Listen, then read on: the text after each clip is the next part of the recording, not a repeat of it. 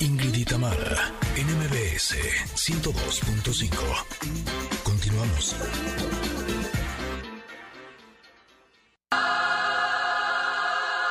Un virus anda infectando por todo el mundo, que nadie se siente a salvo con su llegada. Me piden limpiar las puertas, me piden cerrar ventanas, me dicen los noticiarios que ya no salga, que ya no salga. Escucho entre comentarios que hasta cerraron tierras lejanas. No importa si cruzo calles estoy en casa, el monstruo que ama tormenta jamás descansa.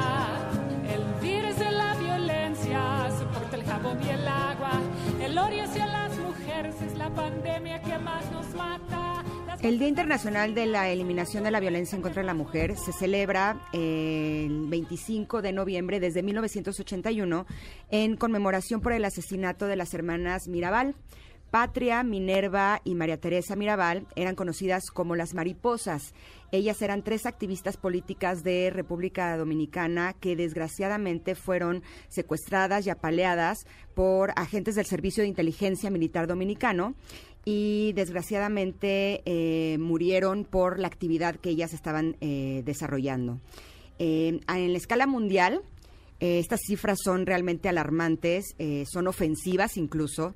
El 35% de las mujeres eh, ha experimentado alguna vez violencia física o sexual por parte de una pareja íntima o violencia sexual perpetrada por una persona distinta a su pareja. Eh, por eso el día de hoy eh, estoy muy contenta y muy agradecida de tener a una gran amiga con nosotras. Ella es Jimena Ugarte, es filántropa y activista social. Además es especialista en responsabilidad social con experiencia de más de 25 años que justo el día de hoy nos va a hablar de este tema porque sí creo que eh, las mujeres estamos tan acostumbradas a la violencia que muchas veces ya no sabemos eh, si eso es violencia o no. Podemos darnos cuenta que esto no nos gusta, que esto, ay, como que esto me dolió, pero ¿qué tanto es violencia y qué podemos hacer al respecto? Bienvenida, Jimena, estoy súper contenta que estés con nosotras. Ay, no. Hola, Jimena. Hola Tamara, muchas gracias Ingrid, muchas gracias Tamara, estoy muy contenta de estar aquí, muchas gracias por invitarme. Oye, a ver, eh, Jimena, este es un punto bien importante. ¿Cómo podemos saber las mujeres si estamos siendo víctimas de violencia en casa? Yo creo que justamente uno de los, yo creo que uno de, justamente uno de los problemas es que no te puedes dar cuenta. Las mujeres no se dan cuenta y como la violencia genera eh, dependencia, pues te sientes más apegada a esta persona que te está violentando y no te das cuenta. Se vuelve una forma de vida. Y- ¿Crees que eso está bien? Crees que eso está bien.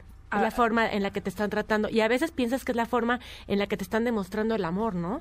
Muchas veces te dejan de, de, de violentar y hasta te sientes este, desamada, por así decirlo. Si no me pega, no me quiere. Si no me pega, no me quiere. Ahora, hay, hay evidentemente dos partes, eh, dos caras de la moneda. Evidentemente la persona que está siendo violentada y la persona violenta, que también puede ser que lo vea tan normal, ¿no? Que, que no, no eh, identifique que está siendo violento con alguien porque así lo vivió, así lo aprendió culturalmente, en su familia, ¿no? Pues, es- eso también es, es un problema, pues. Total, yo creo que hay, hay, hay- acciones, que conductas que se aprenden y se aprenden desde, desde la casa, ¿no? Pero también creo que hay un tema, eh, digo, no soy psiquiatra ni, ni psicóloga, pero sí tiene que haber un tema eh, emocional y psicológico para la gente que, que agrede de esta forma a las mujeres, ¿no? Y no se diga de los que tienen eh, un absoluto odio hacia las mujeres, ¿no? Sí, pues sí. Ahora, muchas veces podemos emitir juicios cuando vemos a mujeres en las noticias que son eh, golpeadas brutalmente y decimos, pero es que en qué momento pasó eso, en qué momento ella permitió que llegaran hasta ese punto. Pero ¿no será que eh, en nuestras relaciones comenzamos con microviolencia, con pequeñas cositas y poco a poco, ahora sí que cuando empiezan a agarrar confianza, eso empieza a subir de tono hasta llegar a- al punto de ese tipo de violencia? Correcto, sí, así es. De hecho, está el violentómetro, Ajá. Y es, y es muy interesante ver cómo empieza, cómo empieza desde bromitas pesadas, ¿no? Eh, o descalificando alguna acción, o algo, algo que, que dijiste, o criticándote cómo te vestiste, cómo, cómo te comportaste, y de ahí se empieza a subir, ¿no? Hasta llegar a, pues, a la gente que, que asesina a las mujeres, ¿no? A ver, podemos hablar más eh, sobre ese violentómetro que yo no lo conocía y de, y de qué eh, de qué nivel estamos hablando.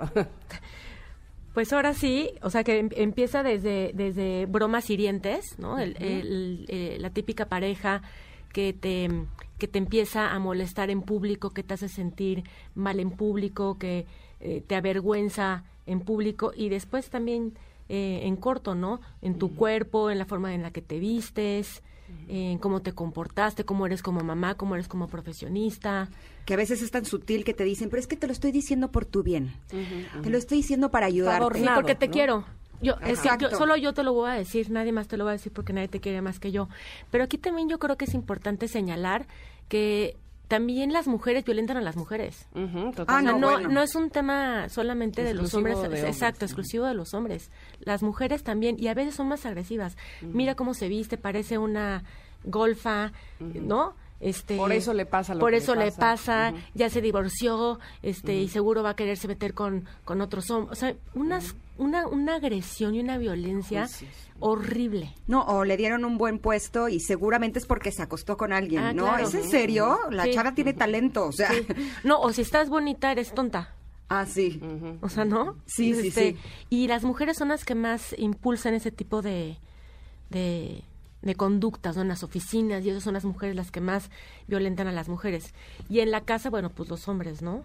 Total. Es- eh, estaba yo viendo eh, totalmente espantada y, y triste las eh, cifras en México exclusivamente.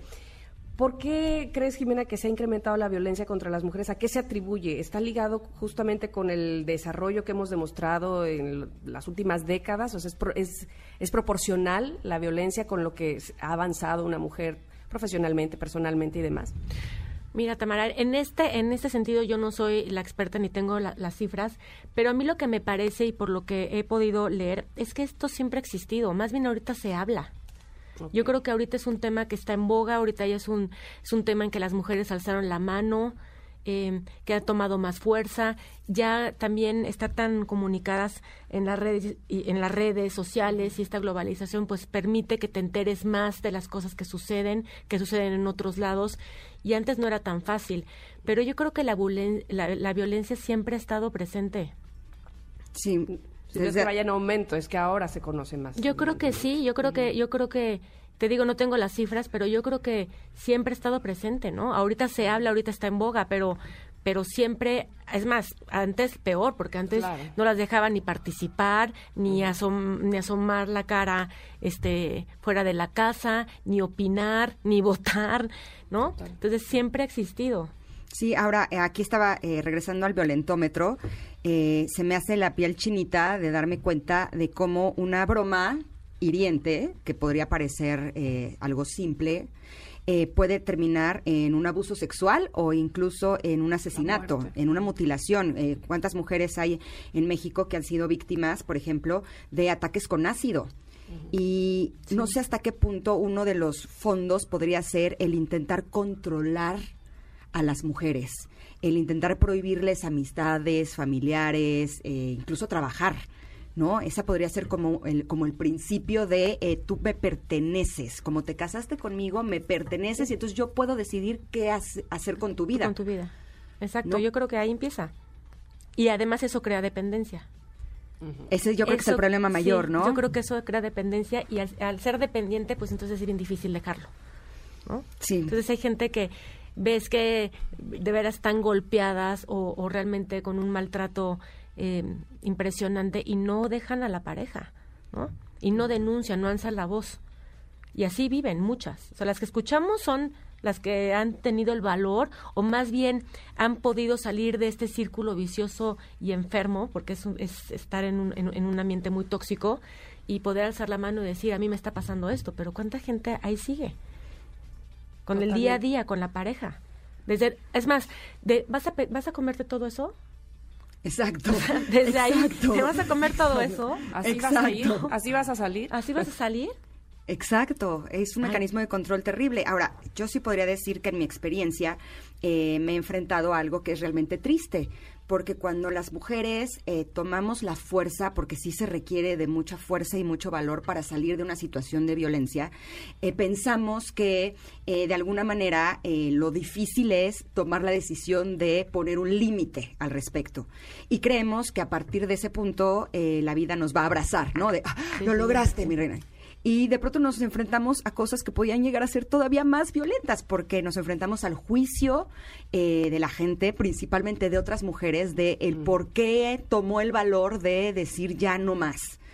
Eh, pero yo sí quisiera decirles a quienes nos están escuchando que estén en alguna situación de violencia eh, de cualquier tipo, que eh, no siempre va a ser así. A lo mejor sí se van a enfrentar a un periodo que va a ser realmente difícil y doloroso, pero llega un punto en donde ya te empiezas a dar cuenta de que, ah, eso es violencia y ya no lo quiero, y empiezas a aprender a poner límites para poder tener una vida de mayor seguridad y de mayor amor a ti misma.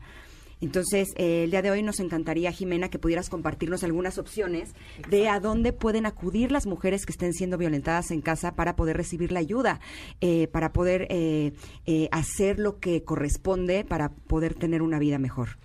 yo creo que, que, además de lo que dices, que estoy completamente de acuerdo con contigo, me parece que, que igual un primer paso es contactar a la gente que, que tiene que ver con esto y a lo mejor tú misma sondear cómo estás y que ellos te den la, la, seguridad de poder dar el siguiente paso. No tiene que ser un paso radical de la noche a la mañana, ¿no? No es como que ya mañana lo voy a dejar. A lo mejor puedes empezar poco a poco y teniendo una asesoría y empezando a dar cuenta que estás viviendo eh, en, este, en este mundo de violencia, ¿no? Pues voy a eh, pasar algunas este, instituciones para mujeres. Una es ADIVAC, que es la Asociación para el Desarrollo Integral de las Mujeres Violadas. Está también Casa Gaviota, que brinda apoyo a la mujer víctima de violencia intrafamiliar. La Puerta Violeta, que protege y brinda apoyo a mujeres que han sido víctimas de violencia en cualquiera de sus géneros, y esta está en Nuevo León. También tengo a Fundación Jalisciense para el Desarrollo de la Mujer, y esta facilita em, todas las eh, opciones de apoyo para las mujeres violentadas. Tenemos Fundación Vive 100%, Mujer, que brinda también apoyo eh, a las mujeres en este tema, y Fundación DIARC, D-I-A-R-Q, que trabaja en la prevención y detección de la, de la violencia para las mujeres. En este momento vamos a publicarlo en nuestras redes sociales para que todas las mujeres que estén viviendo este tipo de situaciones puedan pedir ayuda. ¿Cómo es el sistema? Eh, ¿Se comunican y las van guiando poco a poco para...?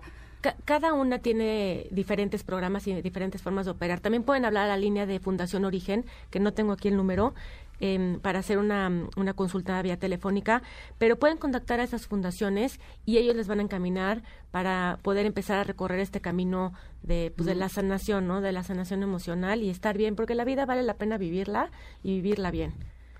No importa si nunca has escuchado un podcast o si eres un podcaster profesional. Únete a la comunidad Himalaya. Radio en vivo. Radio en vivo. Contenidos originales y experiencias diseñadas solo para ti. Solo para ti. Solo para ti. Himalaya. Descarga gratis la app.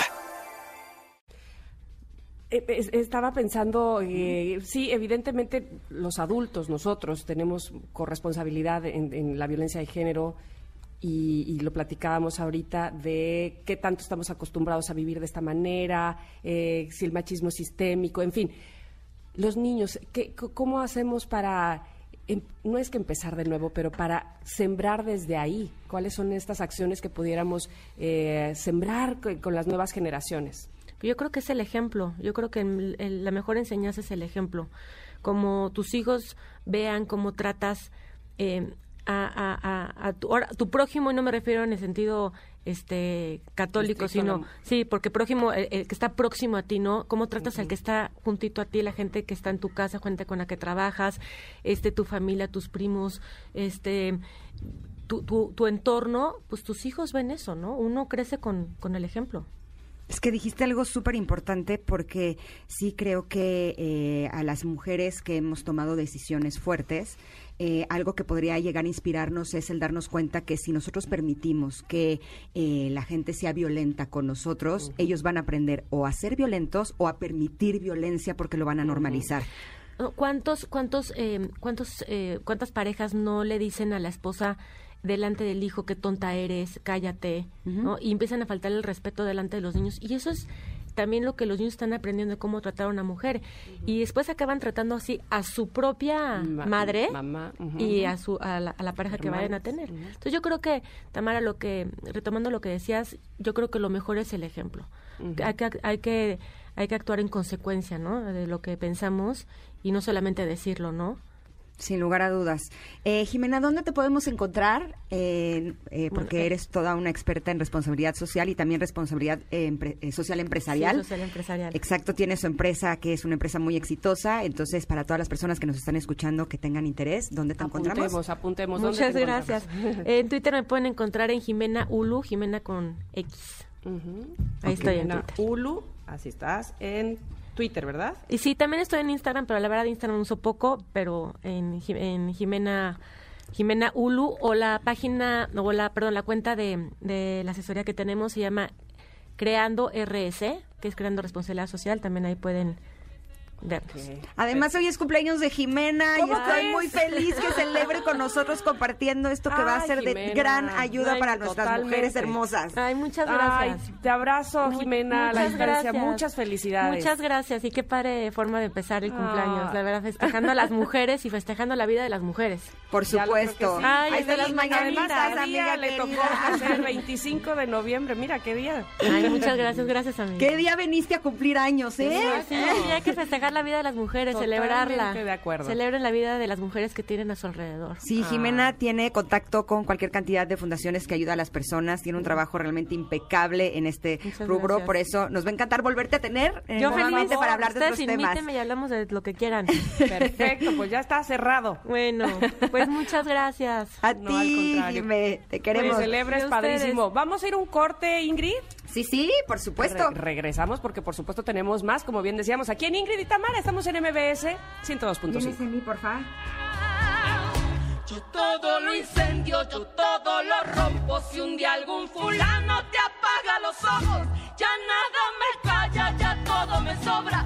Si tocan